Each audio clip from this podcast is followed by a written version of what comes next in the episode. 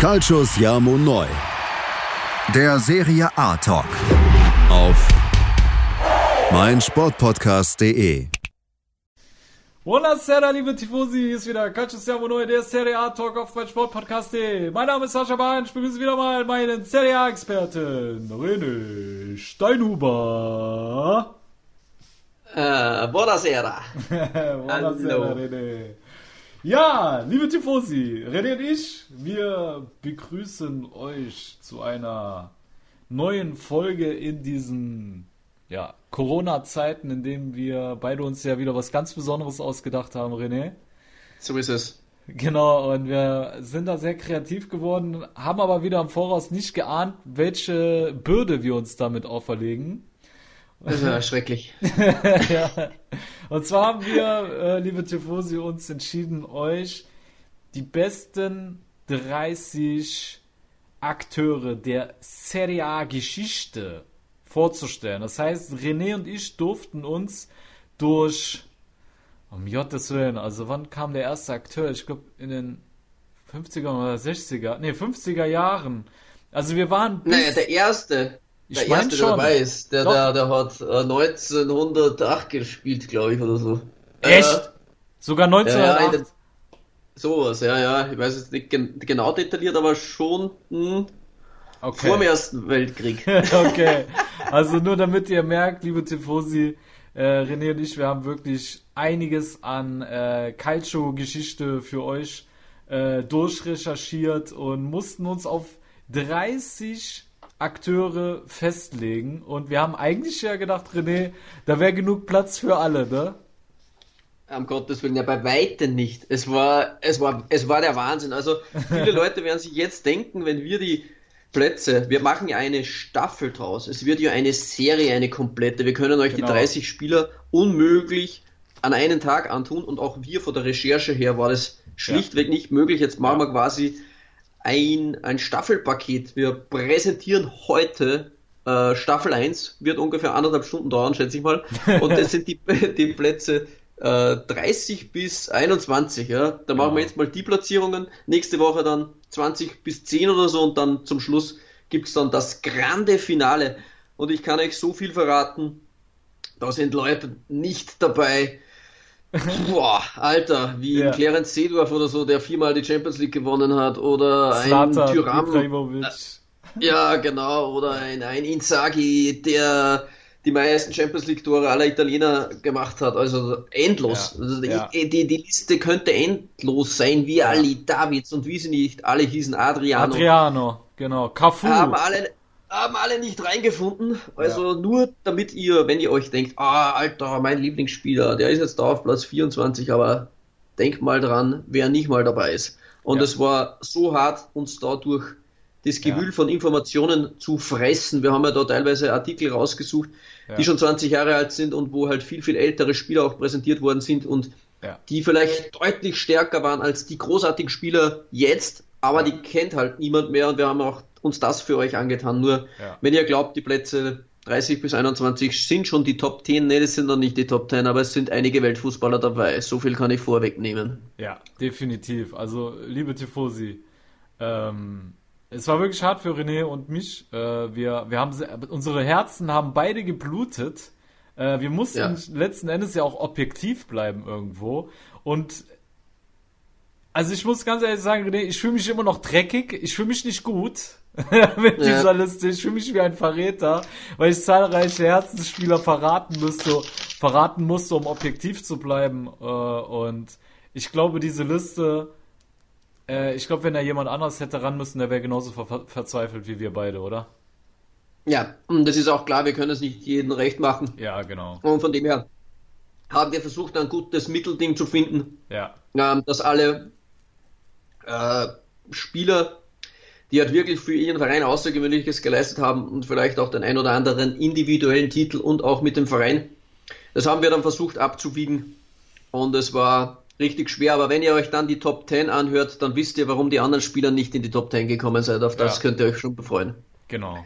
Definitiv. Das hast du schön zusammengefasst, René. Und ja, dann äh, würde ich sagen, bevor wir losstarten mit Platz Nummer 30, liebe Tifosi, Wenn ihr unsere Arbeit so wertschätzen wisst, dann könnt ihr uns gerne mit einer milden Gabe bei Patreon unterstützen.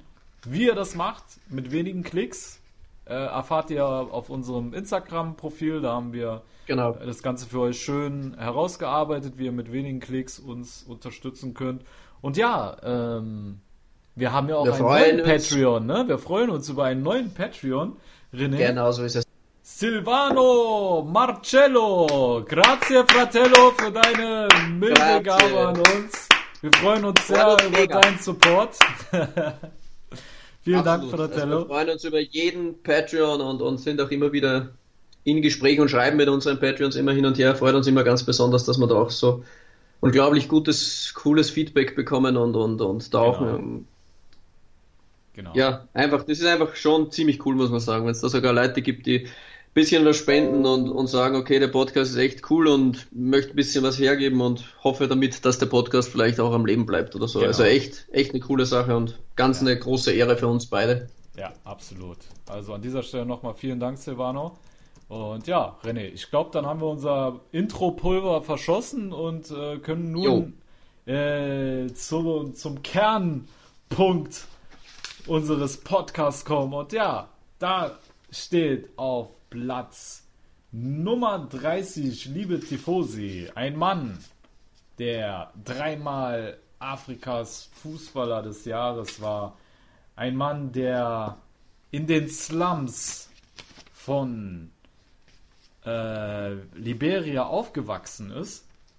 Mhm. Und ja, noch dazu den Ballon d'Or-Titel 1995 gewonnen hat. Und ja, lieber René, wir reden hier von Signore George Weah. George Weah, der einzige und letzte Weltfußballer vom afrikanischen Kontinent. Ja, Yes. wir starten gleich mal mit einem Weltfußballer Genau. rein. Also ich habe, glaube ich, nicht zu viel versprochen. Also der bei Platz 30, dann könnt ihr euch schon mal vorstellen, was da vorne dann abgeht. Genau, das war eigentlich Also schon fast Grundvoraussetzung, um überhaupt in die Top 30 zu kommen, dass man mindestens einmal Weltfußballer war, ne? Also, Das hast du keine Chance. ja, ohne Spaß, ey. Unfassbar. Ich habe mal, ja. ich hab mal cooles, äh, eine coole Aussage von einem Schweizer Journalisten äh, gelesen. Äh, Ralf Meile hat der Kasten und der hat gesagt, er hat äh, George Weah immer so in Erinnerung von drei Sachen. Erstens, Ja. er hatte Oberschenkel wie, wie ein Pferd. Zweitens, Ja. er, er wollte nach seiner Karriere Staatspräsident werden. Und drittens, er schoss ein Tor für die Ewigkeit. ja, Und an dieses eine Tor kannst du dich da erinnern. Das war gegen Hellas Verona. Ich glaube, jeder, jeder einzelne Tifoso, der in den 90ern äh, die Serie A verfolgt hat, muss dieses Tor kennen. Also wer das nicht kennt, der hat den Calcio nie geliebt, oder? Ja, Wahnsinn. Wahnsinn. Alter. Der Sprint über 60, 70, oder waren es sogar 80 Meter, wo er da sechs, gefühlt elf Leute nass macht Ja. und dann auch noch herrlich abschließt. Also es erinnert ein bisschen an das Maradona-Tor, das legendäre es war. Ich glaube, das großartigste, wie man schon schwer auch beschreiben kann. Absolut. In einem kurzen Video. Vor allem äh, hat er allein mit seinem, also mit einer Bewegung fünf Leute stehen lassen. Mit einer Bewegung im letzten Drittel, wo er schon, äh, was weiß ich, wie viel Meter hinter sich hatte. Also da hatte der äh, die Hälfte des Platzes schon in den Beinen und rennt allen davon, als, als wären die, äh, weiß ich nicht, so Slow-Motion-Fußballer. Der Typ, der hat ja einen Antritt gehabt, ne? Also. äh, Wie die Gegner, wie wenn sie so, so, so, so Hydranten wären. Ja. So, einfach so vorbeigezogen, ganz, ganz gemütlich. Wer das Tor nie gesehen hat, ähm, für die jüngeren Zuhörer, Ja. einfach auf YouTube, schon schwer versus Hellas Verona und dann Ja. wisst ihr, was da los war. Genau, das müsst ihr euch wirklich angucken, ähm, um eure Wissenslücke da zu schließen. Und ja, sein Weg führte ja über mehrere Stationen äh, zum AC Milan. Und zwar hat er erstmal in Liberia für The Invincible Eleven gespielt, die unbesiegbaren Elf. Oh, Ja, ja, voll der coole Name eigentlich. Und äh, dann ist er über Stationen in der Elfenbeinküste und Kamerun und über Frankreich, also bei Frankreich oder in Frankreich, hat er unter anderem für Monaco gespielt und äh, PSG. Ist er dann für eine, also heute für ein, für ein Trinkgeld von äh, 6,9 Millionen Euro äh, vom PSG zu Milan gewechselt. Aber für die damalige Zeit war es ja schon eine stolze Summe, kann man sagen. Ne? Ja, Definitiv. für die damaligen genau. Zeiten schon. Ja, genau. Und ähm, ja, bei Milan äh, ist er dann zum Weltfußballer geworden, hat in 147 Spielen äh, für den AC Mailand 58 Tore und 12 Vorlagen erzielt und ja, er hat zahlreiche Titel gewonnen. Ähm, äh, zweimal Scudetto-Sieger, einmal Torschützenkönig geworden, Fußball, also wie gesagt, dreimal Afrikas Fußballer des Jahres. Und hast du die äh, Verleihung damals gesehen äh, zum Ballon d'Or 1995 von ihm? Nee, Das kann mich nicht erinnern. das war ziemlich interessant, weil er hat zum einen den Preis von Lothar Matthäus überreicht bekommen. Ja? Mhm, okay. Der war ja 1990, glaube ich, hat er ja selber den Ballon d'Or gewonnen. Oder war Weltfußballer. Ich weiß gar nicht, ob es den Preis damals schon gab. Ähm, er war Weltfußballer, ja. Genau, Weltfußball war auf jeden Fall. Und er hat George Weah den Preis überreicht und George Weah hat Arsene Wenger nach vorne gerufen. Ja, das war sein Mentor in äh, Frankreich gewesen. Und Mhm. er hat zu ihm eine, eine sehr väterliche, ähm, in ihm eine sehr väterliche Rolle gesehen. Und er hat halt dann nochmal betont auf der Bühne, äh, wie sehr ihm Arsene Wenger geholfen hat, äh, in Europa anzukommen, dass sie ihn immer wie einen Sohn behandelt hat und dass er größten Respekt vor ihm hat und es keinen Mann gab, der ihn so gefördert hat. Und ja, hat sich dann nochmal vor allen Leuten bei ihm bedankt und du hast halt schon gesehen, wie ein Arsene Wenger da mit den äh, Tränen gekämpft hat. Also war eine sehr bewegende Szene auf jeden Fall. Und, Sehr cool. Ähm, ja, ja. Und ähm, zeigt auch nochmal den Charakter von Wehr, dass er in, in der Stunde seines größten Erfolgs immer noch sehr demü demütig und bescheiden war. Und ich glaube, das äh, macht Wehr auch auf menschlicher Basis sehr aus. Ne? Ja, da kennen wir auch andere Leute, die dann ein bisschen gestichelt haben gegen die Konkurrenz oder so. Also, ja, genau. genau, das kennen wir heute anders. Ne? Aber um nochmal auf seine Skills zu kommen, ich meine, du hast es ja schon angesprochen, ähm, dass er physisch sehr, sehr stark war. Ähm, was ich auch überragend an ihm fand, er hat ja dermaßen früh die freien Räume erkannt, da war den Abwehrspielern noch gar nicht bewusst, dass sie in Gefahr sind. So früh ist er dann auch schon in die freien Räume gestartet. Das sah total harmlos aus für die Abwehrspieler, weil die sich gedacht haben, was macht der Kerl? Aber er- es hat sich dann schon angebahnt so, ne? Und er hat einen sehr guten Raum, äh, Blick für den freien Raum gehabt. Oh, hier. Oh, Vincenzo, Vincenzo! Ey, haben wir fünf Minuten jetzt schon rum bei Wehr? Das kann ja wohl nicht sein. Nee, mit Intro, oder? Nee, ich habe erst ab Wehr angefangen. Oh! stoppen. Ja, okay, dann haben wir schon fünf Minuten. Wir haben uns nämlich, lieber Tifosi, die 5-Minuten-Grenze pro Spieler wieder gesetzt, aber meist werden dann die 5, 15. Und darum genau. versuchen wir dann weiterzukommen. Genau. Also Ich schließe jetzt einfach meinen Satz ab, damit die Tifosis, äh, Tifosi wissen, was er so in etwa skillmäßig drauf hatte. Also er hat auf jeden Fall eine sehr, sehr, sehr äh, hohe Spielintelligenz gehabt, hat die freien Räume sehr früh erkannt und ist dann auch immer mit seiner enormen Geschwindigkeit reingestartet. Er war absolut kalt vorm Tor, er war sehr, sehr kopfballstark, ähm, ja, schnell und beidfüßig war der Kerl auch noch. Ne? Also ich denke mal, ähm, es gab auch einen, wer war das nochmal, habe ich in der Doku gesehen, der hat ihn beschrieben als äh, den komplettesten Stürmer, den er kannte. Ich kann ja nicht mehr genau sagen, wer es war. War jetzt keine ähm, äh, Berühmtheit oder so. Ich, kann sein, dass es sein Bruder oder irgend sowas war. Ähm, aber ich denke mal, die Beschreibung liegt da schon sehr nah. Ne? Liegt sehr nah. Also das waren noch Zeiten, Ja. da als ich habe letztens ein Bild gesehen von einem Inter-Derby. Äh, Also Inter gegen Milan in einem Derby und da umarmen sich Ronaldo und George Weah. Oh. Ähm, zwei Weltfußballer auf Seiten von Mailander, äh, von Inter und von Milan und das waren, das waren noch Zeiten bei den Mailand, als da die Weltfußballer noch gespielt haben. Ja, da sind wir jetzt ein Stück weit weg. Aber ja. Wer das hast du sehr gut gemacht. Ja. Genau, das hast du gut gemacht. Dann hüpfen wir nächst, zum nächsten weiter. Genau, und zwar, liebe Tifosi, wir kommen jetzt zu einem Mann, den man als ja, absolute Torgarantie beziffern kann. Er hat zwar nie so die richtig großen Erfolge gehabt, aber wir sprechen hier von einem Gaucho, der in den 90ern selbst die deutschen Bundesliga-Fans geprägt hat. Mein bester Freund war Bayern-Fan, aber sein Idol war kein Bayern-Spieler, sondern wir reden hier von Gabriel Batistuta, liebe Freunde, auf Platz Ja, 29. Alter. Was ein geiler Spieler. Also jeder in unserem fortgeschrittenen Alter, wie wir beide das sind, Ja. der nicht ein bisschen äh, fußballerisch verliebt war in Batistuta, der tut mir auch leid. Oder Mhm. war auch wahrscheinlich nicht so nah am Culture dran wie wir vielleicht. Also Gabriel Omar Batistuta oder wie er noch genannt wurde, Batigol. Ja, Mhm. im, im, mit seinem Spitznamen.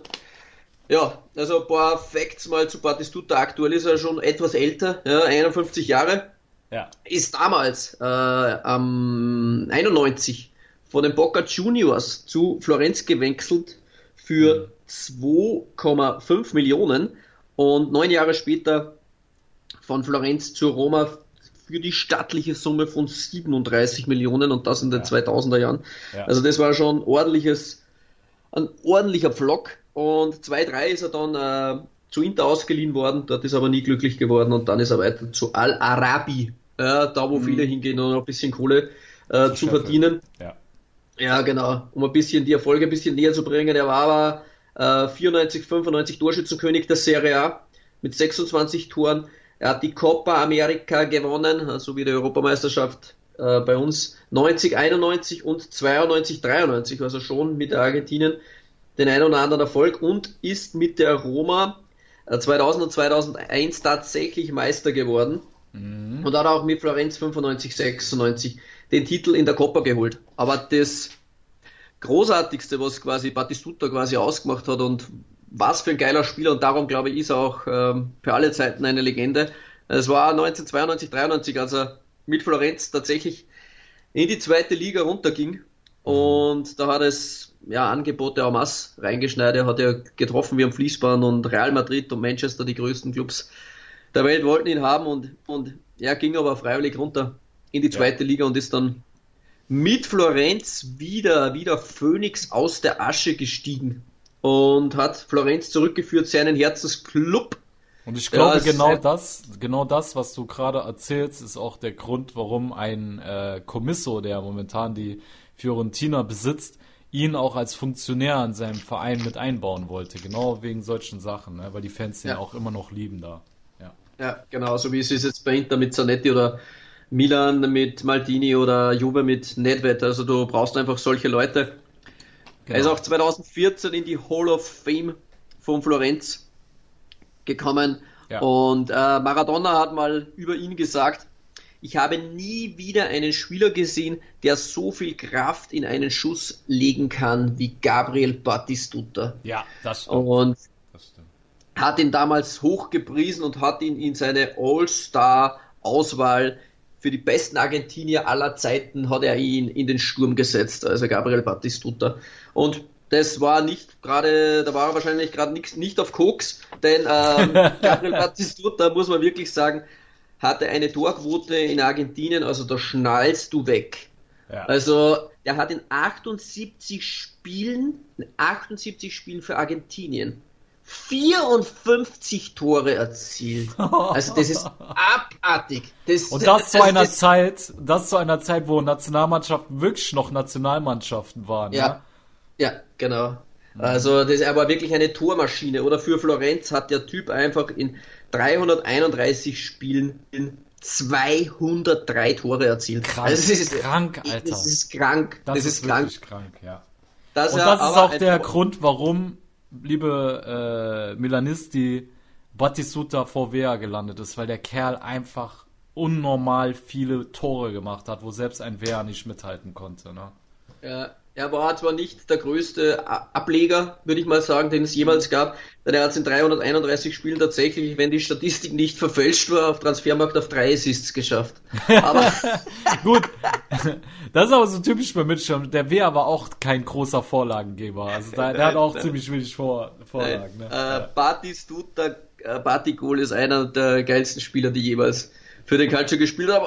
Aber, er hat es trotzdem, trotzdem leider nur auf 29 geschafft. Aber er ist zumindest dabei, muss man sagen, ja, lieber Sascha. Ja, ja. Und, und das absolut gerechtfertigt ist er dabei. Also Ja. ich kann mich noch an dieses Tor erinnern. Ähm, für die Roma. Oh, ist schon wieder vorbei. Immer wenn ich anfange, was zu erzählen, äh, krei- äh, kriegt mir hier äh, der Vincenzo dazwischen. Mach noch, mach noch. Aber er kann sich an dieses Tor erinnern, das hat er für die Roma gemacht. Ähm, ich weiß nicht mehr, wer den Pass gespielt hat, aber das war wirklich von der Mittellinie. Der Ball, der war, kam so ellenlang und ähm, ich glaube, es war sogar gegen Juve. Er hat das Ding Volley genommen. René, Volley. Also du musst dir vorstellen, der Ball kam von hinten, er nimmt den Volley und schießt ihn in den Winkel. Ähm, so da geil. war ich baff gewesen. Ich weiß aber nicht mehr genau, gegen wen es war, aber ich vermute, es war, es war gegen Juve gewesen. Es ist das geilste Tor, was ich in Erinnerung habe von dem Kerl. Und ja, also ich, ich finde, der ist absolut gerechtfertigt, dass der Typ in den Top 30 gelandet ist. Absolut. Ja, alles klar. Gut. Äh, Vincenzo sagt, wir sollen weitermachen mit Dann machen wir das. dem nächsten Spieler. Wobei, ich glaube, wir haben fürs Intro schon fünf Minuten verballert. Wir haben ah, jetzt zwei Spieler machen. gehabt. Ich glaube, da machen wir jetzt ja. eine Pause, bevor wir weitermachen, ja, gute oder? Idee. Sehr gute Idee. Ja. Alles klar. Gut, liebe Tifosi, ihr hört uns gleich wieder bei Calcio Samo Neu, der Serie A Talk auf mein Sportpodcast.de. Was zum Teufel, du Bastard, du bist tot, du kleiner Hundeficker. Und dieser kleine Hundeficker, das ist unser Werner. Ein ganz normaler Berliner Kleinstkrimineller, der dann aber im Knast das Ding seines Lebens dreht. Una Fantastica Risetta Perla Pizza. Er klaut seinem Zellengenossen ein Pizzarezept. Aber nicht irgendeins. Und mit dem eröffnet Werner dann die beste Pizzeria Berlins. Doch Werners Glück ist nur von kurzer Dauer. Denn es hagelt Probleme. Werners Pizzaparadies. Erstmals großes Kino- und Podcast-Format. Mit fetter Starbesetzung. Alina But, Kida Ramadan, Edin Hasanovic, Oliver Koritke, Ralf Richter, Ben Becker, Winfried Glatzeder, Anna Schmidt und viele mehr. Abonniert die Scheiße. Jetzt macht schon, mach! So, liebe Tifosi, da seid ihr wieder bei Calcio Neu, der Serie A Talk auf mein Sportpodcast.de. Wir machen nun weiter mit Platz 28, liebe Tifosi. Und wir kommen diesmal zu einer Torhüterlegende. Und ja, die sogar aktuell in der Serie A tätig ist, aber als Trainer. Und zwar bei Cagliari Calcio. Wir reden hier von niemand anderem als Walter Zenga, René. Jawohl, Walter Zenger. ja. Oder wie auch sein Spitzname war, Delta Plano, der Drachenflieger. Oder der Drachenflieger. Liomo Ranio, Spider-Man. Also der hat ja geile, geile Spitznamen. Aber Geil. das war natürlich auch seinen, seinen Attributen verschuldet. Oder ja. das konnte man ihn gut schreiben, denn er war einfach ein aggressiver Leader, ja. konsequent, körperlich stark, extrem athletisch ja. äh, war spritzig, schnell, elegant und seine Beweglichkeit haben dazu verholfen, dass er immer wieder für spektakuläre äh, Paraden gut ja. war. Ja. Also Walter Zenga, einer der besten Torhüter, die es im italienischen Fußball jemals gegeben hat. Das unterstreicht auch seine Welttorhüter ähm, Preis, Preise, die er da abgeräumt hat. Also ja, Walter Zenga ist tatsächlich äh, 89, 90 und 91 dreimal hintereinander Welttorhüter geworden und das ist schon unfassbare individuelle Auszeichnung. Also ja, krank. Damals im Trikot von äh, Inter Mailand als kleine genau. Zusatzinfo. Genau. Ja, genau. Da hat er seine stärkste Phase gehabt, weil das hatten wir jetzt, glaube ich, gar nicht erwähnt, oder? Dass er für Inter gespielt hat. Ich kann mich jetzt gerade nicht erinnern. Aber ähm, Absolut. Ja. Äh, ja. Dazu, da kommen wir gleich. Also er kommt prinzipiell aus der Inter-Jugend, ähm, war dann ein bisschen verliehen an Salernitana, Savona, San Benitese und ist dann 1982 quasi in den Profikader gerutscht ja. und war dann von 82 bis 94, also zwölf Jahre, äh, ja, Stammtorhüter bei Inter Mailand und ist dann zwar weiter zu Sampdoria da die Karriere ein bisschen ausklingen lassen und bei Padova. Aber der 1,88 Meter große Torhüter hat in 336 Serie A-Spielen 148 Mal ohne Gegentor gespielt. Boah, und was eine Quote, Alter. Really was eine Quote. Und wenn du dir vorstellst, was für Stürmer ja. da rumgelaufen ja. sind zu diesen Zeiten. Ja. Also das war nicht so waschlappen wie jetzt. ähm, ich, will, ich, will, jetzt keinen zu nahe treten, aber äh, so. ja, also das war ein bisschen, das war ein bisschen, so, an, war ein bisschen andere Kaliber unterwegs. Und da war alter Zenger, ja, also der gehört zu den drei besten Torhütern der Serie A. Ja. Geschichte und darum ist er auch am Start bei uns. Ja, Mann. Aber eine Schwäche hatte der Kerl. Und zwar, ähm, spreche ich hier von der Weltmeisterschaft 1990. Ich weiß noch, ich habe da als achtjähriger Bub gesessen. Äh, ne, sieben war ich erst, genau. Siebenjähriger Bub da gesessen mit meinen Verwandten. Wir haben das äh, WM-Halbfinale Italien gegen Argentinien geschaut und äh, ich glaube, da wird sich jeder Tifoso sehr schmerzhaft dran erinnern. Ähm, und Walter Zenger war im Tor und es gab Elfmeterschießen. Da hat mein Onkel damals schon gesagt, scheiße, wir werden dieses Elfmeterschießen verlieren. Da habe ich schon als kleiner Bub gefragt, warum. Und dann meinte er so, ja, weil der Zenger keine Elfmeter halten kann. Und genau so war es. Der hat keinen einzigen Elfer gehalten. Ne? Er ist immer nur in der Mitte stehen geblieben und ist nicht in die Ecke gesprungen. Und äh, ja, die Argentinier haben dann tatsächlich das äh, Elfmeterschießen gewonnen und sind dann äh, ins äh, Finale eingezogen und mussten sich aber dann Deutschland geschlagen geben. Aber daran erinnere ich mich noch sehr, sehr gut. Das war dann so einer der Schwächen von ihm, dass er bei Elfmetern nicht richtig antizipieren konnte, wie es ja häufig äh, richtig krasse Torhüter konnten. Aber trotz alledem, seine Quoten sind unfassbar stark und ich glaube, das musst du erstmal nachmachen. Ja.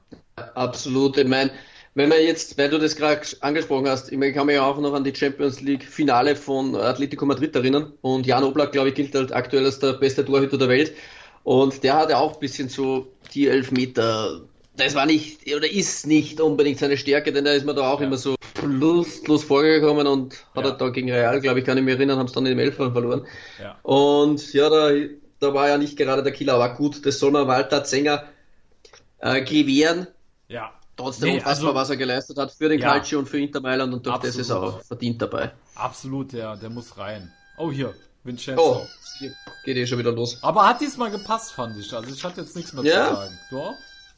Danke. Ja, äh, vielleicht noch zu ja. den Titeln. Ja, Walter Zenger, nur zur Info, ist 88, 89 Meister geworden und hat zweimal einmal den UEFA Cup gewonnen mit Inter Mailand und zwar 90, 91 und 93, 94. Und wie Sascha gerade angesprochen hat, WM-Teilnehmer war zweimal und zwar 86 und 90. Ja, und da war leider dieses eben angesprochene Elfmeterschießen auch dabei. genau, genau. Genau. So, ah, gut, Programm. machen wir weiter. Lass uns weiter, bevor es hier zu äh, dramatisch wird.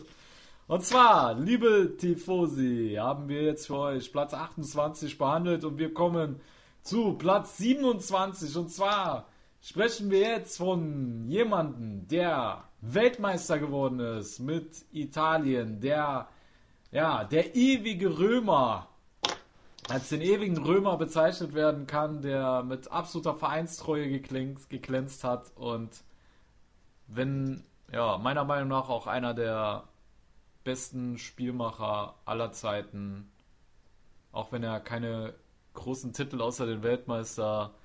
Äh, das ist groß genug. Ja, das reicht, glaube ich auch. Ja, das, das reicht. Liebe Tifosi, ihr wisst, über wen wir reden und natürlich reden wir über Francesco Totti. Ja, ja. Yes. Francesco Totti, die lebende Legende, Il Capitano, Il ja. Gladiatore, also ja. der Gladiator. Der einzig wahre Römer. Ja, also so. echt krank. Francesco Totti, kommen wir zuerst mal ein bisschen zu den Statistiken. Francesco Totti hat in 785 Profispielen, also in Zahlen nochmal, 785 Profispielen. Ja für den AS Rom, also das war allein das schon, da musst du schon gar nichts mehr dazu sagen eigentlich, hat er, hat er 307 Tore erzielt und 139 Assists. Also Fuck, der Freaky Francesco Totti. Also und das, das als Mittelfeldspieler, ne? Ja, hängend, so Zehner, ja, dann zum Ende ja. hin, dann so Neuner auch gespielt. Er war in der Offensive, glaube ich, überall eingesetzt, wo man ihn nur brauchen könnte. Mhm. Hat auch individuell trotzdem einiges erreicht. Also er war im All-Star-Team der EM 2000, er war im All-Star-Team der WM 2006, er hat den Golden Food Award 2010 gewonnen. Er ist Ritter und Offizier des Verdienstordens der italienischen Republik geworden. Was? Von lauter verliehen bekommen. Ja, das ist geil, oder? Really? Offizier, Offizier und Ritter. Oder ich will auch Offizier und Ritter werden. Geil.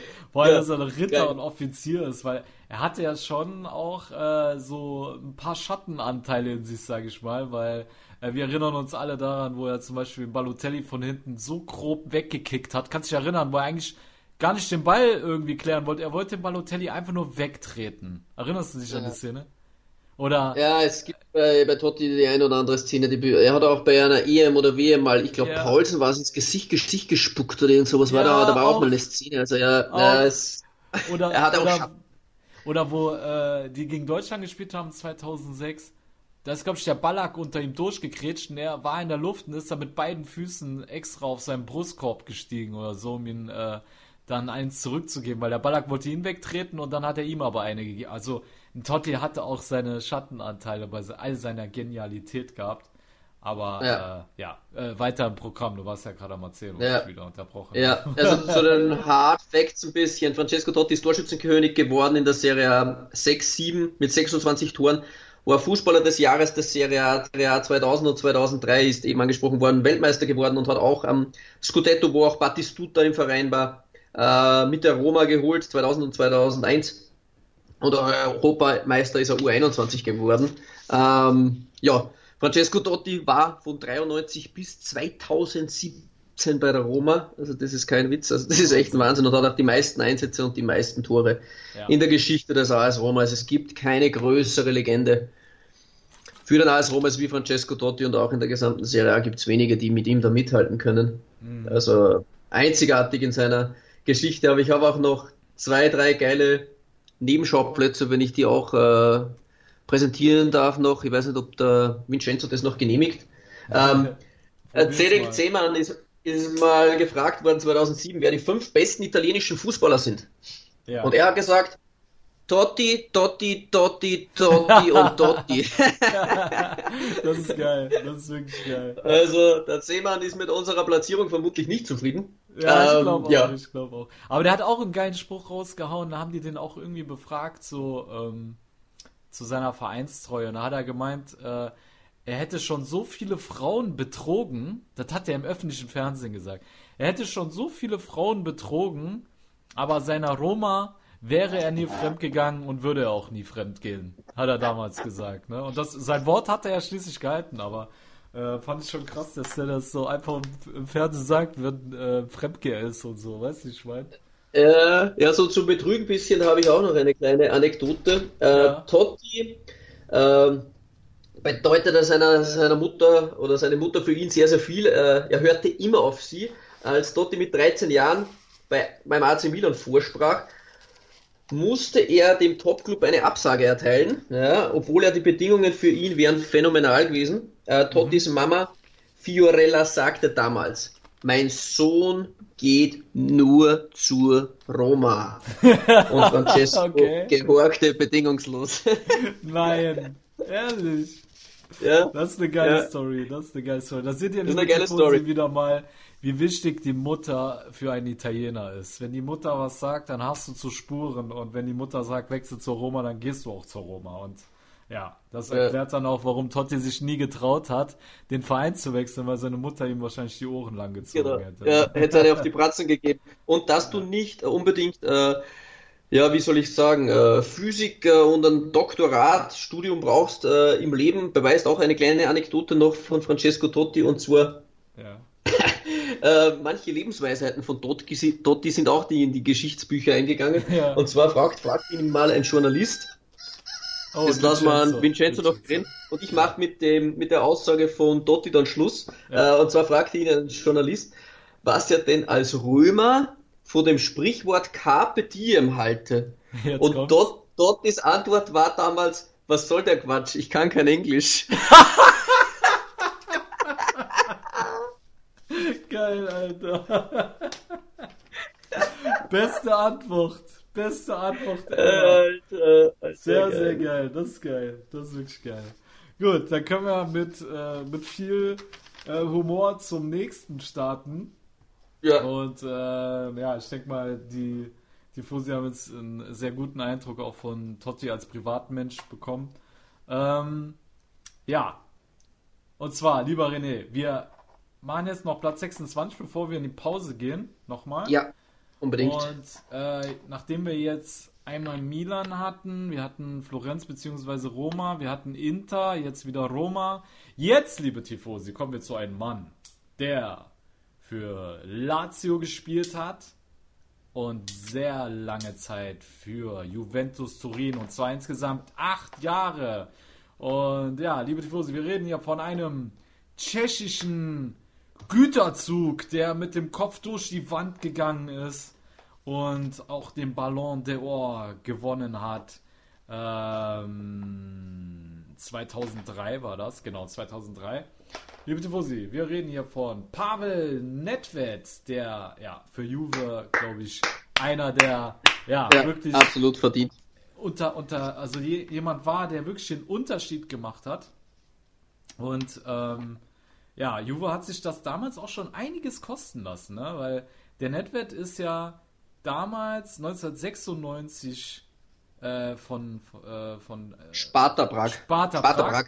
genau, Mhm. für gerade mal 4,65 Millionen zu Lazio gewechselt. Was heißt gerade mal? War auch schon eine ordentliche Ablöse für damals, ne? So, Mhm. und dann hat sich Juve, nachdem Lazio, also Nedved ist mit Lazio ja Meister geworden 2000, ne, mit Sven-Göran Eriksson als Trainer. Und dann hat sich Juve quasi äh, den besten Akteur de, dieser Scudetto-Mannschaft unter die Nägel gerissen und hat sich Ja. das Ganze 38,7 Millionen Euro kosten lassen, René. Ja, nur ein kleiner Nebeneffekt, äh, Fact, äh, falls ihr den letzten Podcast nicht gehört habt. Und Lazio hat das Geld dann sehr gut investiert. Ja, Und zwar hat er genau, genau. 48 Millionen für Geisgar Mendieta investiert und das ging aber ordentlich in die Hose. Genau, genau. Das ist genau. nur, ich will da äh, Nedved nicht die Plattform wegnehmen, aber Mendieta Ja. hat es nicht geschafft in unserer Top 30. Genau, genau, genau. Aber ja, um zurück auf Netwert zu kommen, ich meine, die ganzen äh, Juventini erinnern sich an den Tschechen, der war ja, der war ja nicht nur beidfüßig, der war unglaublich schussstark. Wenn der außerhalb vom 16er zum Schuss gekommen ist, dann mussten eigene Torhüter, einige Torhüter sich einscheißen, weil äh, dann kam wirklich eine Rakete. Der, der Typ, der war schnell, er war durchsetzungsstark, deswegen ich ihn eben auch als Güterzug bezeichnet habe. Er war stark im Dribbling und ein absoluter Leader. Ja, und äh, ich weiß nicht, ob du dich erinnerst. Damals, das war 2001, 2002, da war äh, Juve im Halbfinale der Champions League und hat Pavel Nedved noch gegen Real Madrid das entscheidende Tor gemacht und hat aber dann die gelbe Karte bekommen und war dann im Finale gegen den AC Mailand gesperrt Genau, genau, richtig. bitter. Ich glaube, wenn äh, irgendein äh, Juve-Fan eine Zeitmaschine hätte, die würden nochmal zurückreisen zu diesem Zeitpunkt, damit der Netwert im Finale Ja. spielberechtigt gewesen wäre, ne? Ja, ich glaube, es war 2000, 2001 war es, nicht 2-1, 2-2. Aber absolut, die Juventini, glaube ich, die denken immer wieder noch zurück und immer wieder hört man auch, dass wäre Pavel Nedved dabei gewesen, dann hätten sie doch die Champions League gewonnen. Ja. Also das war der goldene Engel war für mich immer, immer Pavel Nedved. Also Ja. mit seinem schönen goldenen Haar. Viele haben Ja. sich daran versucht, dann ihm nachzufolgen. Ich kann mich doch nur erinnern. Mendieta auch. hieß- Mendieta auch. ja, genau, Mendieta auch. Oder, oder Krasic, ja. Weil Ja, wir haben auch Krasic mal auch, angesprochen genau. vor kurzem von Ja. ZSK Moskau. Der sollte ja der neue Pavel Nedved werden. Ist auch ordentlich in die Hose gegangen. Ja. Also ich habe auch einen Spitznamen aus der Tschechei rausgesucht. Da wurde er genannt die tschechische Kanone. Also ich glaube, Ja. das beschreibt das Ganze auch ganz gut, was Pavel Nedved ausgemacht hat. Ja, Ja, also er war einfach nicht nur der größten äh, Laziali oder Juventini, er war einer der größten der Serie A-Geschichte. Also ich kann mich da noch erinnern, war da auch noch, ja, so jung war er jetzt nicht mehr, aber als Pavel Nedved, wenn du den in der Serie A gesehen hast, das, da hat dein Herz geleuchtet. Also das war einfach Ja, ein ja. so abartig geiler Kicker. Wie Pavel Nedved, die gibt's nur selten. Auch für Tschechien damals, also großartig gespielt. Mit Jan Koller gemeinsam im Doppelpack. Also es war, ja, Ja, es war schon eine geile Zeit. Vize-Europameisterschaft äh, war, Mhm. ja noch, war ja noch äh, Poborski, Karel Poborski war ja auch noch damals. Ich glaube, der Mhm. Smica hat ja nicht auch noch gespielt in dieser Mannschaft. Kann, Ja, ich glaube, Smica war auch noch dabei. Also hatten die Tschechen schon ein ordentliches Team stehen äh, mit Nedved und Co. Und ja, also ist dann unter anderem Vize-Europameister geworden. Ähm, ja, war Champions League-Finalist. Ähm, ja, ne, wie gesagt, ja. auch wenn etwas passiv. Äh, dann dreimal italienischer Meister und hat halt 2003 den Ballon d'Or ge äh, gewonnen. Und das sagt schon einiges aus, wenn du den Ballon d'Or gewinnst, obwohl du äh, nicht die Champions League gewonnen hast oder sonst Ja. irgendwas. Da musst du schon echt abgeliefert haben. Und das hat Pavel Nedved definitiv in seinen äh, Jahren, die er in der Serie A gespielt hat. Und ja, absolut gerechtfertigt, denke ich mal, dass er es in die Top 30 gepackt hat, ne, René? Absolut. Alles klar. Gut, Vincenzo würde jetzt eh gleich reden. Jetzt sind wir mal etwas schneller wie er. 18 Sekunden sind wir schneller wie Vincenzo. Oh, Ja, ja, ja, da haben wir mal nicht krähen lassen. Ähm, hoppala. Ja, dann würde ich sagen, haben wir jetzt wieder drei, drei Spieler gemacht. 15 Minuten sind voll, machen wir nochmal eine kleine Pause und dann machen wir weiter mit Platz 25 und folgende, ja? jo. Alles klar. So, liebe Tifosi, dann ja, bis gleich bei Calcio Siamo Neu, der Serie A Talk auf meinsportpodcast.de. Ich habe mich natürlich schockverliebt, weil die war wirklich ganz, ganz klein. So begann die Mensch-Hund-Beziehung zwischen Christina und Tierschutzhund Frieda. Und wie es danach, nach dem ersten Moment der Verliebtheit, so weiterging und welche Klippen es danach zu umschiffen galt, das hört ihr in der neuen Ausgabe von Iswas Dog, dem Podcast für harmonische Mensch-Hund-Beziehungen. Ist was, Dog? Mit Malte Asmus. Überall, wo es Podcasts gibt. So, liebe Tifosi, da seid ihr wieder bei Calcio Siamo Neu, der Serie A Talk auf meinsportpodcast.de. Wir machen weiter mit Platz 25 unserer Top 30 Serie A Spieler aller Zeiten. Und wir kommen zu einem Mann, dem die Italiener eindeutig die Weltme den, den Gewinn der Weltmeisterschaft 2006 äh, verdanken. Und Unter anderem. Mal, ja, unter anderem. Aber ich finde, dass Italien 2006 Weltmeister geworden ist, hatte auch sehr viel damit zu tun, dass die Abwehr einfach richtig stand. Ich glaube, wir hatten bis Ja. zum Finale nur ein Gegentor bekommen. Das war ein Eigentor von Zaccardo oder so, wenn ich das richtig in Ja. Erinnerung habe. Ja. Und äh, das Krasse war einfach, dass dieser Mann einfach gefühlt alles abgeräumt hat. Allein dieses Spiel gegen Deutschland. Der hat ein, gefühlt 100% seiner Zweikämpfe gewonnen. Der war überall, wo es gebrannt hat und auch über das ganze Turnier hinweg war er derjenige, der die Abwehr stabil gehalten hat, weil nämlich Nesta größtenteils verletzt ausgefallen ist. Und ja, Ja, genau. liebe Tifosi, wir reden hier von niemand geringen als Fabio Cannavaro. Jawohl. Ich denke mal, du stimmst mir zu. Ich meine, er hat ja 2006 auch den äh, Ballon d'Or gewonnen, also ist Weltfußballer geworden. Ja. Und ähm, er hat einfach alles rasiert. Er hat alles rasiert. Er hat alles Gnadenlos. abrasiert, Digga. Er hat Klose abrasiert, Podolski abrasiert. Alles, was in den, in den 16er eingedrungen ist, wurde erstmal vom Cannavaro geschäft. Ja. Ja. Da war, da war nichts zu machen. Und ähm, dieses, kannst du dich an das Tor von Del Piero erinnern gegen Deutschland? Ja, Logo. Wer kann sich daran nicht, nicht erinnern? So, daran kann ich mich auch erinnern, aber konntest du dich daran erinnern, dass Cannavaro vorher zwei Zweikämpfe gewonnen hat, alleine, wo du gedacht hast, so, krass, Alter, wo kommt der jetzt schon wieder her? Weil bei der ersten Situation, der ist ja nur 1 Meter Ach, 76, Alter. 76. Extrem Ein- klein, finde ich. Genau, liebe Freunde. 1,76 Meter klein. Der Typ ist unfassbar kopfballstark gewesen. Der hat eine Sprungkraft, deswegen den kannst du eigentlich Hieß Ernest nennen, genau wie Michael R. Jordan, könntest du den Fabio, äh, Fabio R. Cannavaro nennen. Und, äh, oder wie die Trainer sagen, Fabio Aero Cannavaro. äh, falls ich es richtig gesagt habe, wahrscheinlich war es noch halb falsch. Ähm, auf jeden Fall, äh, Cannavaro hat dann zuerst ein Kopfballduell gewonnen gegen irgendeinen großgewachsenen Spieler. Kann sein, dass ein Klose war. Und gegen den musste auch erstmal ein Kopfballduell gewinnen. Und dann ist der Ball gefühlt so 15, 16 Meter weggesprungen. Und bevor der deutsche Spieler den Ball überhaupt annehmen konnte, war Cannavaro schon wieder da und hat dem auch noch gleich den Ball abgejagt. Und hat den Ball dann nach vorne gepasst zu Gilardino, glaube ich, der dann auch das Tor von Del Piero vorbereitet hat. Alter, kranke Szene. Guckt ihr das nochmal an oder guckt euch das nochmal an. Das sagt alles über Cannavaro aus, äh, die, welch, welchen Willen der Kerl hat, wie handlungsschnell der auch war, äh, wie, wie der in der Lage war, das Spiel zu lesen und dann war der auch noch unfassbar zweikampfstark und ja, das hat den auch genau zu dem Spieler gemacht, der dann ja am Ende Weltfußballer geworden ist und ja, Weltmeister geworden ist, ne? Ja.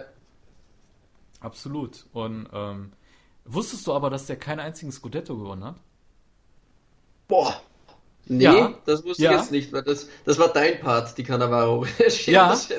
Ja. Darum weiß ich jetzt tatsächlich nicht. Das ist jetzt aber schon sehr verwunderlich. Ja, ich war auch überrascht. Ich habe geguckt, ich dachte, hä, wie? Wie, der ist kein italienischer Meister geworden. Ich, ich habe mir Dann das dreimal durchgelesen und hoffe, dass ich keinen Knick in der Optik habe, aber er ist tatsächlich, er ist zweimal spanischer Meister geworden. Ich denke mal mit Real.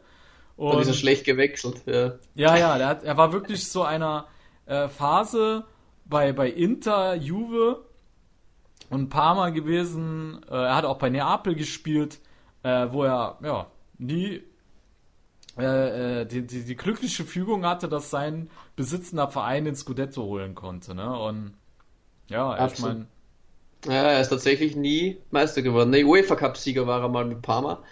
Ja.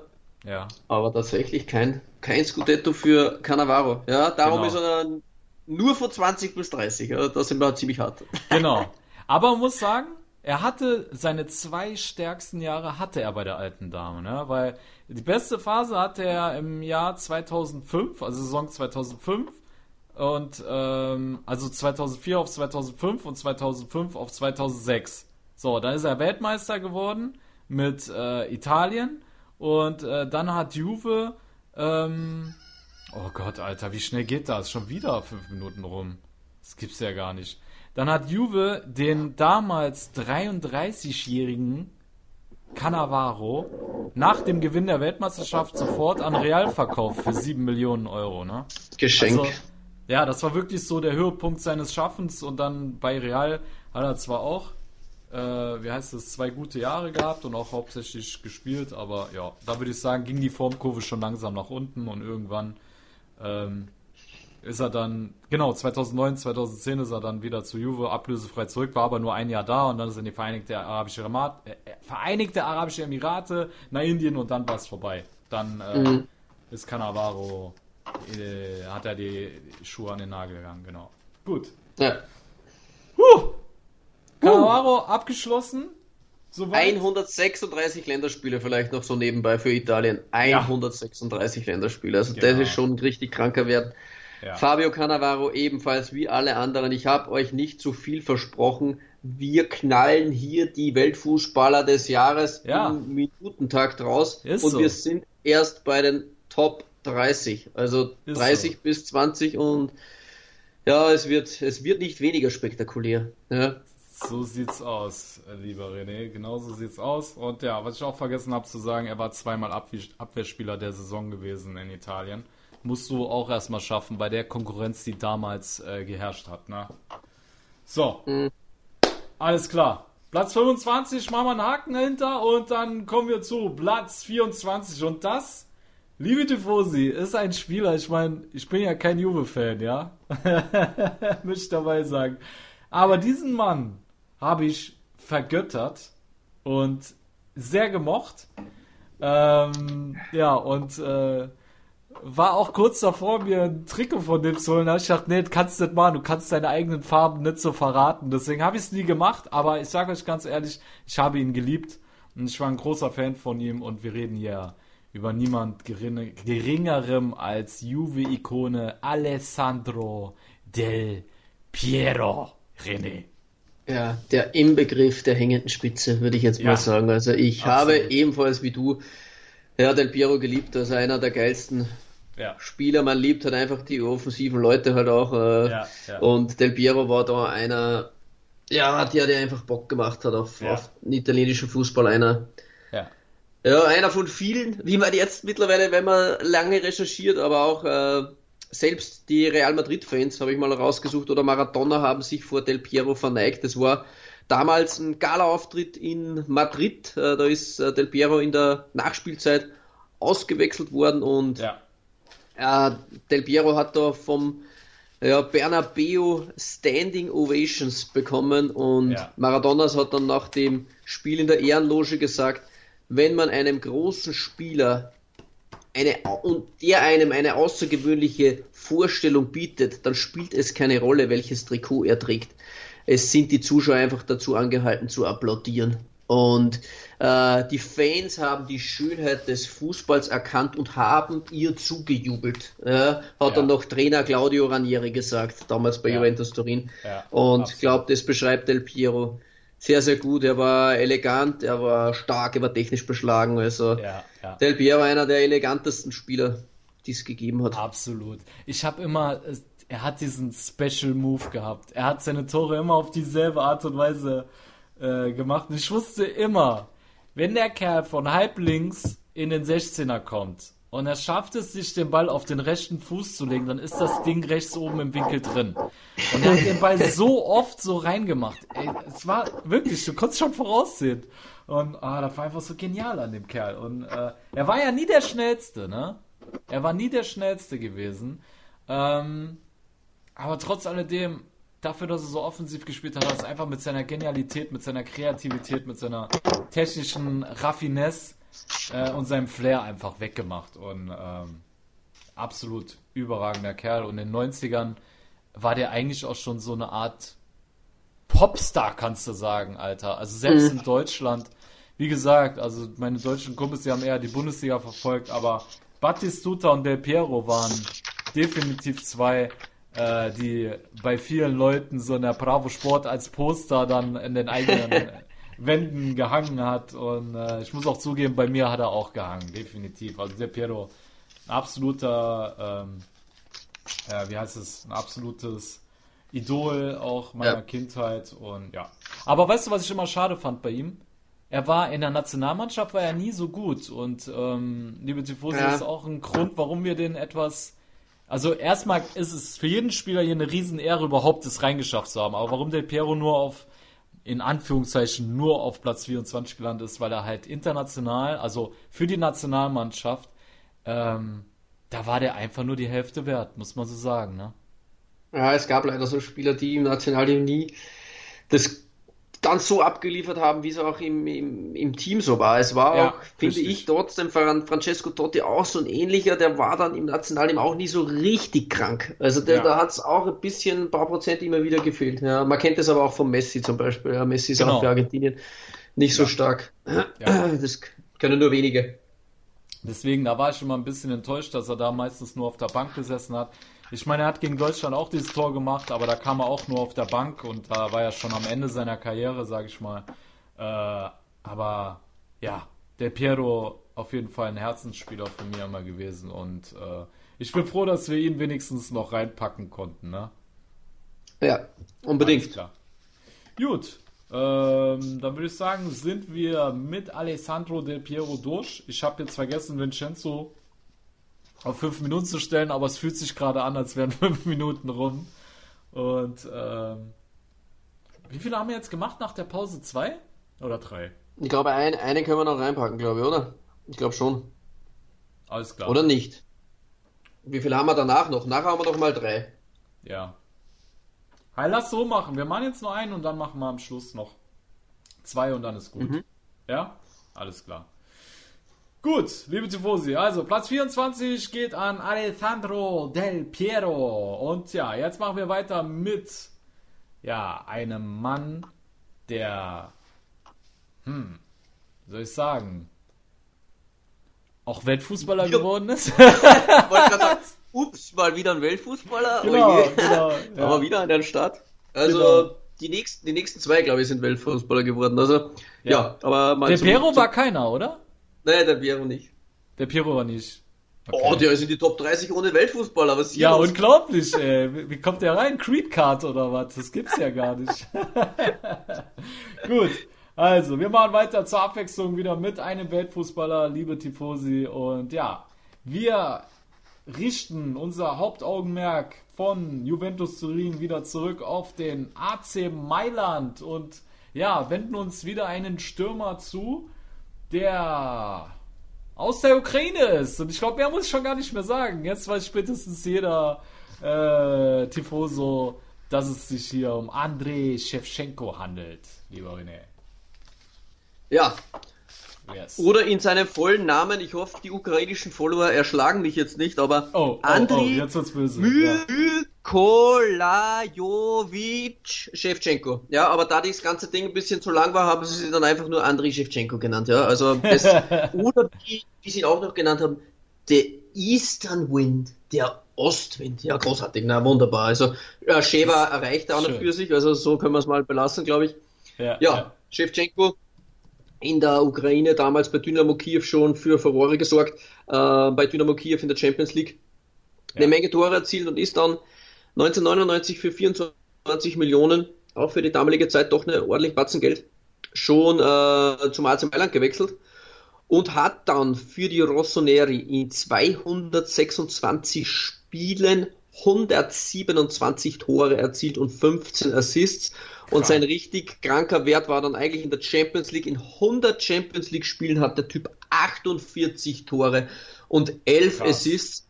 Hat auch gemeinsam mit Inzaghi eine Zeit lang die Champions League äh, Torschützenliste angeführt, aber dann kamen halt Messi und Ronaldo und dann war die Sache gegessen. Aber ich glaube, er ist immer noch in den äh, Top 5 aller Zeiten und für die Ukraine hat auch in 111 Spielen 48 Tore erzielt. Also Shevchenko ist eine unfassbare äh, Tormaschine und ja. ja, wenn man da ein bisschen drauf eingeht, du hast es gerade angesprochen, 2004 ist er Weltfußballer geworden.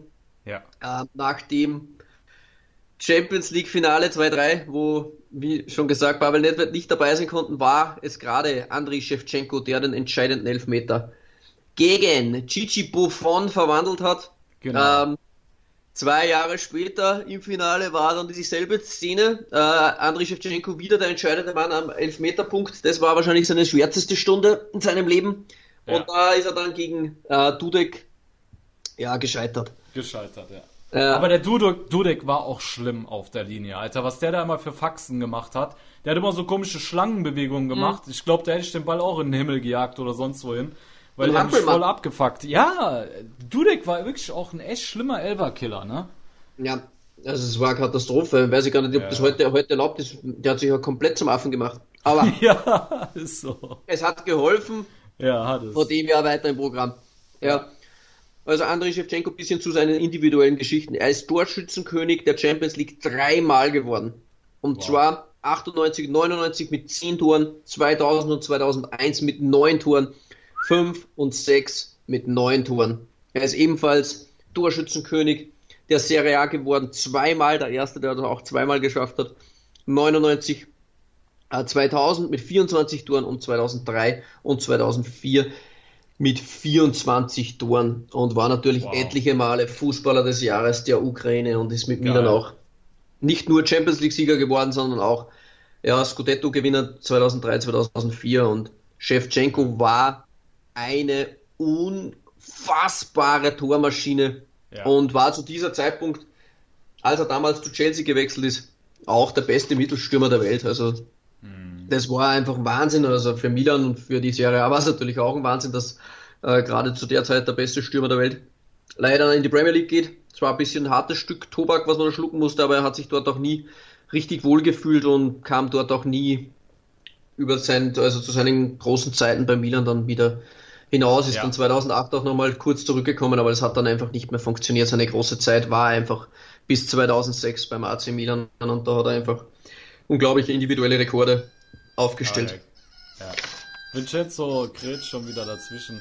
Also ich muss sagen, er war bei Milan, hat er wirklich seine Glanzzeit gehabt. Und ich meine, wenn du es schaffst, in dem Jahre 2006 einen Marktwert von 51 Millionen zu besitzen und wechselst für 43 Mille zum FC Chelsea, das ist auch schon eine absolute, äh, wie soll ich sagen, ähm, Hausnummer. Hausnummer, genau. Aber umso krasser ist es, wie schnell sein Marktwert gefallen ist, Alter. Der war nur zwei Jahre dann bei Chelsea und sein Marktwert ist von 51 Millionen in diesen zwei Jahren auf 16 runtergefallen. Ja? Ah, da war Als er dann von Chelsea wieder an Milan ausgeliehen worden ist. Unfassbar, das geht so schnell. Also Chelsea hat ihm wirklich nicht gut getan. Es hat ihn als Mann gebrochen, ja, ja. würde der Dramatiker sagen. Aber ja, er hat, er hat sich in Italien am wohlsten gefühlt und äh, Milan und Shevchenko, das war eine sehr erfolgreiche Liaison, würde ich mal sagen.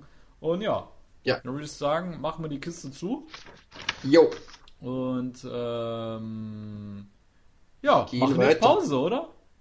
Ah, wir hatten doch noch die Pause. Ja, jetzt machen wir Pause, richtig. Jetzt machen wir Pause, genau. Liebe Tifosi, wir machen jetzt Pause und dann stellen wir euch die Plätze 22 und 21 vor. Seid gespannt. Bis gleich bei Calcio Siamo Neu, der Serie A Talk auf mein Sportpodcast.de. So, liebe Tifosi, da seid ihr wieder bei Calcio Siamo Neu, der Serie A Talk auf mein Sportpodcast.de. Wir machen weiter mit Platz 22 unserer Top 30 der Serie A Geschichte. Ja, und dann, äh, weil wir gerade beim AC Mailand und Weltfußballern sind, kommen wir zum nächsten Kerl, den die Rossoneri damals für günstiges Handgeld verpflichtet haben. Mhm. Und zwar haben sie ihn für 8,5 Millionen im Jahre. Oh, scheiße. Im Jahre, wann war es? Wann ist Ricardo 2-3, 2-3, 2-4, sowas in der Richtung. Ja, kann sein. Obwohl, Ich check- warte. Der warte. checkt man jetzt sofort ab. Ja, check du mal ab. das nennt man investigi investigativer äh, Journalismus, liebe Tifosi. Wenn man Ja, die Anmoderation macht und äh, dann einem auffällt, dass man sehr schlampig recherchiert hat. Aber ich Dann- mach schon mal weiter. Während du guckst, erzähl ich ein bisschen was Feines über den. Es gibt nämlich genügend zu erzählen, liebe Tifosi. Denn äh, Ricardo Kaká 2003, ja, mein Gefühl hat mich nicht getäuscht. 2003 war es. Ja, perfekt. Kam 2003 für ein Handgeld von 8,5 Millionen von Sao Paulo zum AC Mailand. Und ja, ich glaube, es gibt wenige Spieler, die Milan für so wenig Geld geholt hat und die so krass eingeschlagen sind wie dieser Brasilianer, der nicht nur Weltmeister geworden ist, der ist Weltfußballer geworden, Ballon d'Or-Sieger 2007, hat die FIFA-Club-Weltmeisterschaft gewonnen, die Champions League gewonnen, wurde spanischer Meister, italienischer Meister, Torschützenkönig und Boah.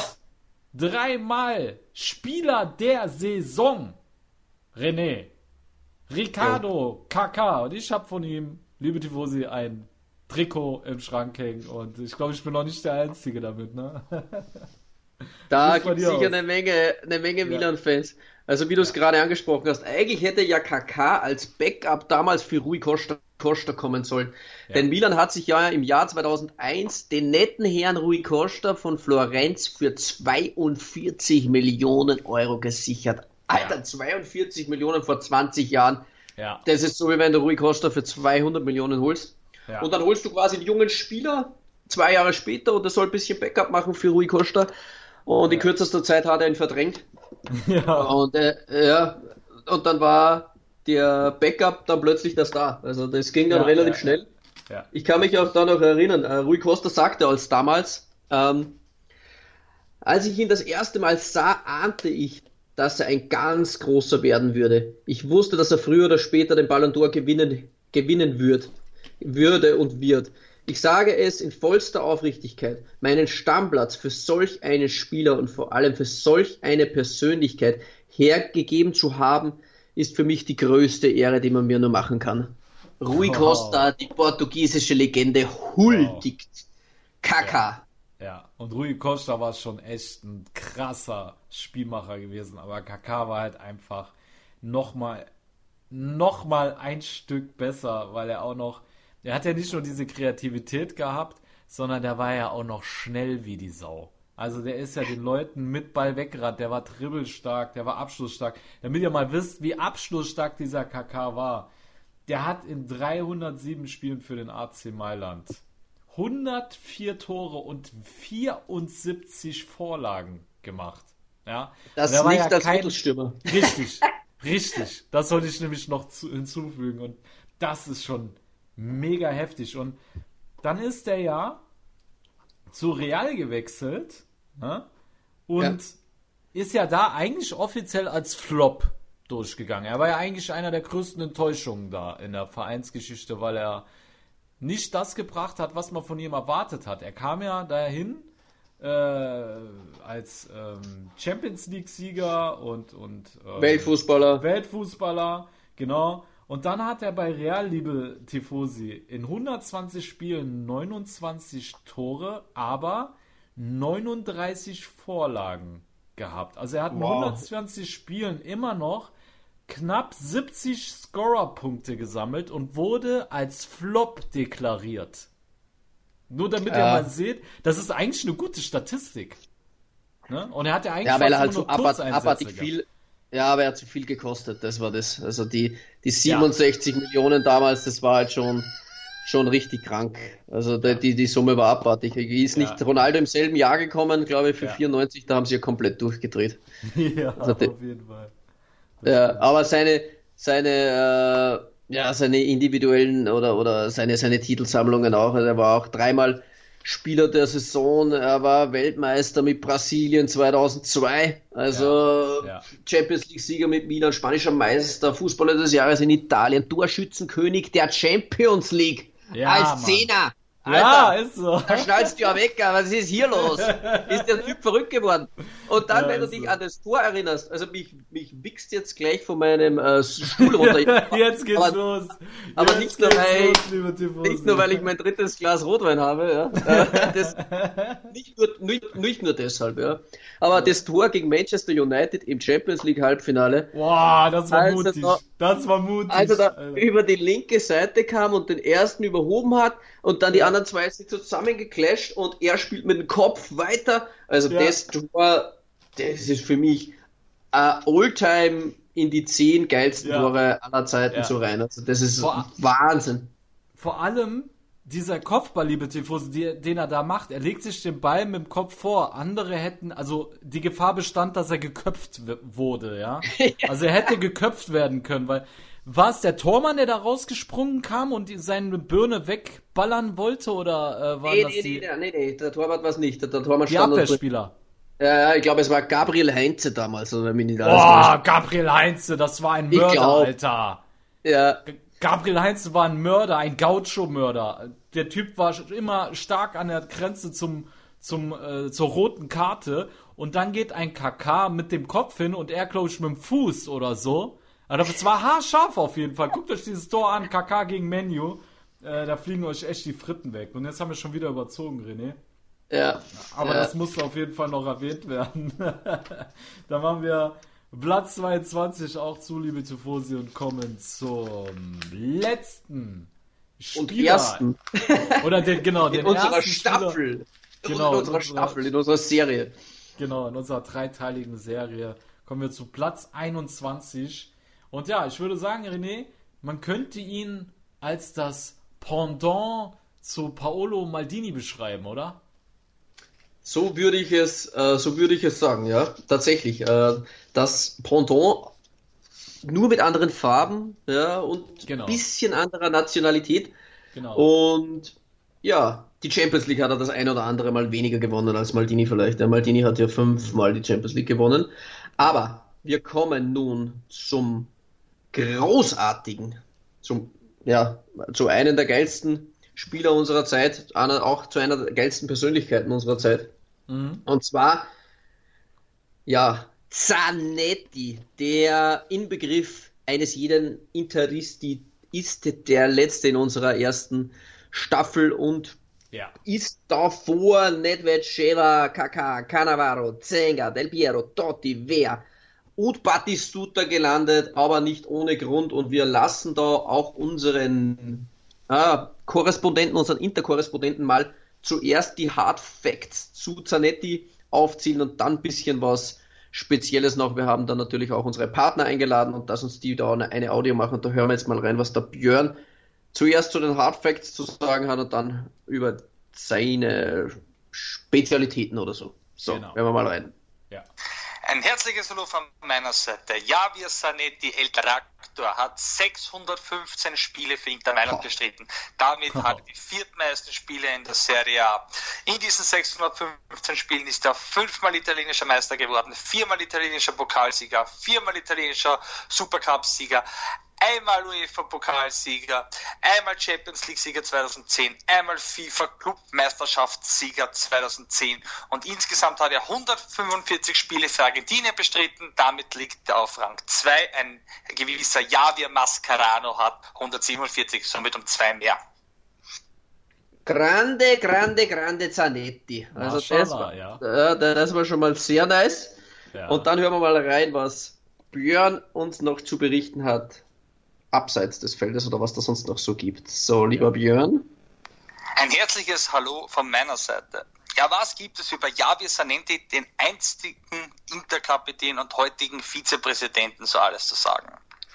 Sagen wir so, der Spitzname Il Trino bzw. Il Tractor, dem wird er absolut gerecht, denn sein unbändiger Kampfgeist, auch noch im sehr hohen Fußballeralter, einfach was absolut Einzigartiges. Was auch der Grund war, warum Mourinho den damals 40-jährigen Sanetti, dessen Vertrag bei Inter Mailand ausgelaufen ist, zu Chelsea holen wollte. Mourinho war der Meinung, Chelsea fehlt es an Erfahrung, holen wir den 40-jährigen Sanetti. Das Ganze war mit Abramovic, dem Präsidenten von Chelsea, abgestimmt. Einzig und allein Sanetti hat sich damals aufgrund seiner Familie gegen diese, unter Anführungszeichen, letzte Challenge entschieden. Sanetti war nicht nur am Platz ein absolut fairer Sportmann, nein, das war einfach auch menschlich ein ganz, ganz, ganz, ganz großer Spieler und ist ein ganz, ganz großer Mensch. Zanetti meint, die größte Niederlage seiner Karriere ist die, dass er den Verfall beziehungsweise ja, den Fall von Adriano nicht abfangen konnte. Als dessen Vater gestorben ist, ging es ja mit der Karriere bergab und Zanetti hat sich damals sehr intensiv um Adriano gekümmert und hat sich auch dem Ganzen angenommen, nur er konnte den Fall quasi nicht abfangen und er meint, das ist die größte Niederlage seiner Karriere. Nebenbei die größten Fußballer, mit denen er zusammengespielt hat, und das waren ja einige, meint er, die besten sind mit Abstand Ronaldo und Messi. Was macht Javier Zanetti heute? Javier Zanetti hat mit Esteban Cambiasso eine Stiftung in Argentinien gegründet, welche sich um bedürftige Kinder kümmert. Er hat eine Fußballschule gegründet und es besitzt zwei Restaurants in Mailand. Eines davon, das kann ich persönlich jedem sehr ans Herz legen, das ist das Botinero, das argentinische Steak-Restaurant. Also da zahlt sich ein Besuch absolut aus. Nicht nur, dass man hervorragend Steak essen kann, nein, es, es befindet sich auch im Empfangsbereich so ein kleines Fußballermuseum, wo Stars aus aller Welt ihre Relikte, Utensilien an das Restaurant quasi gespendet haben. Somit gebe ich zurück an euch und wünsche noch einen schönen Tag. Baba. Vielen Dank, Björn, für diese Detailinformationen. Sehr, sehr geil. Ich habe ihm auch danach gleich geschrieben. Also, wenn ich jetzt ja. das nächste Mal in Mailand bin, muss ich sofort dort essen gehen in Xavier Sanettis ja, ja. Restaurant. Also, das ist wohl ein Pflichttermin für mich. Ja. Aber krass, glaub, sehr informativ. Ich wusste selber gar nicht, dass der äh, Sanetti sich da dem Matriano so angenommen hatte. Also, es spricht menschlich total für ihn, ne? Ja, extrem. Ich habe das Interview tatsächlich mal gelesen, ja, also das spricht eigentlich genau dafür, wo, wofür Zanetti auch immer gestanden ist. Er ist nicht nur ein großartiger Spieler, der Il Capitano, sondern er ist auch ein großartiger Mensch und ja, ja Zanetti da absolut verdient, dass er da unsere 30 anführt quasi und unfassbare ja, individuelle äh, Statistik, was er da vorzuweisen hat für Inter. Also wir haben es auch zuerst bei Totti gehört.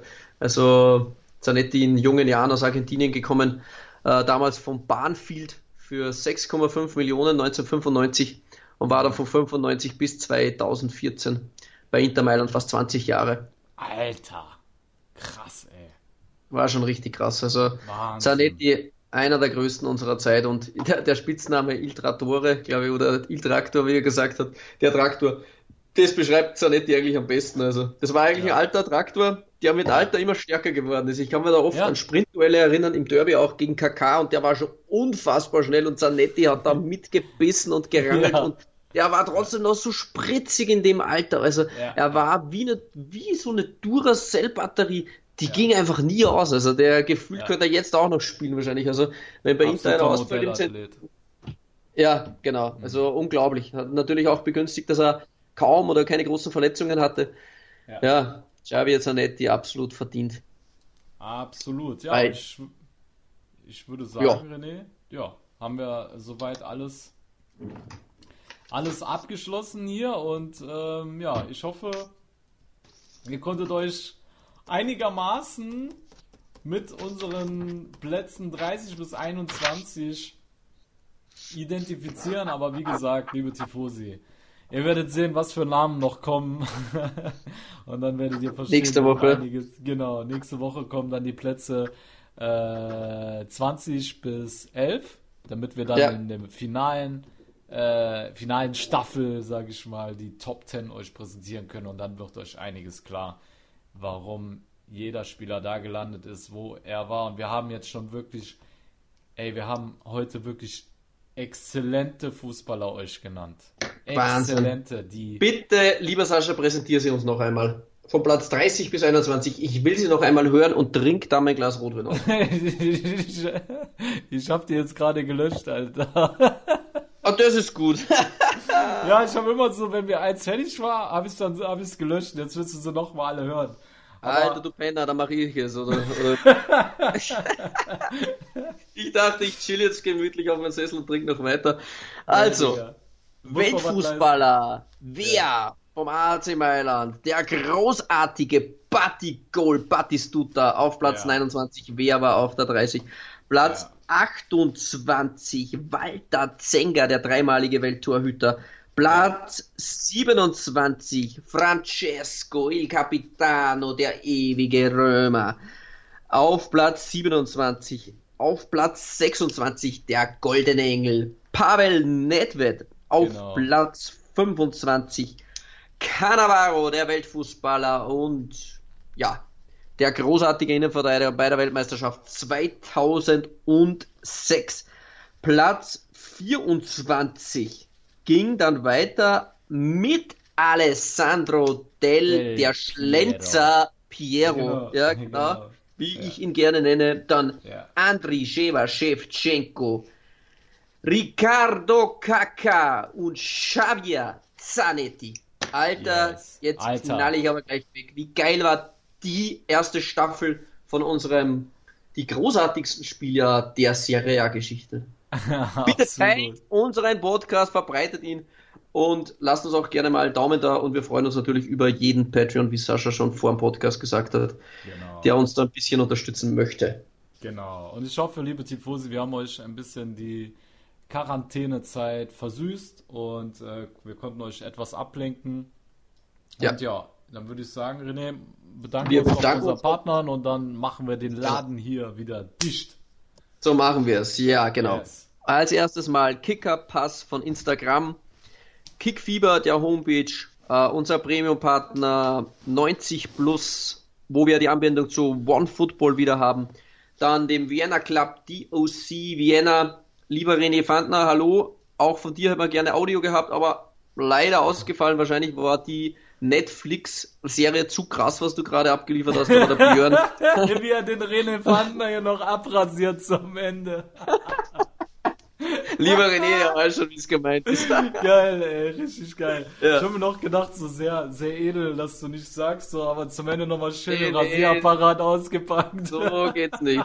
Mein lieber Freund René Fandner, mein Namensvetter. Genau, Ja. genau. Unsere Interkollegen, ja, die haben da nicht lange auf sich sitzen lassen.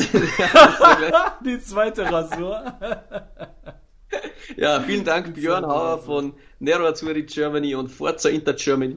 Dann Genau. von Milan, Milan Total und Milan Total TV und Torrausch.net, der Homepage, dem Torwettenspiel. Ja, das waren unsere Partner und natürlich alle unsere Patreons. Vielen, vielen Dank für eure Unterstützung. Ja, ich würde sagen, Genau. Sascha, wir starten mit der zweiten Serie nächste Woche durch und könnt euch dann schon freuen auf die Plätze 20 bis 11 und es wird krank. Ich kann euch so viel schon versprechen. Absolut, so sieht's aus, lieber René. Alles klar.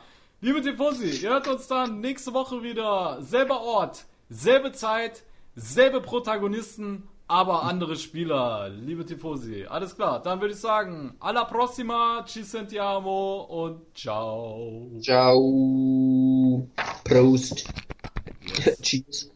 Ich habe mich natürlich schockverliebt, weil die war wirklich ganz, ganz klein. So begann die Mensch-Hund-Beziehung zwischen Christina und Tierschutzhund Frieda. Und wie es danach, nach dem ersten Moment der Verliebtheit, so weiterging und welche Klippen es danach zu umschiffen galt, das hört ihr in der neuen Ausgabe von Iswas Dog, dem Podcast für harmonische Mensch-Hund-Beziehungen. Ist was, Dog? Mit Malte Asmus. Überall, wo es Podcasts gibt. Calcius Jamo Neu. Der Serie A Talk. Auf meinsportpodcast.de.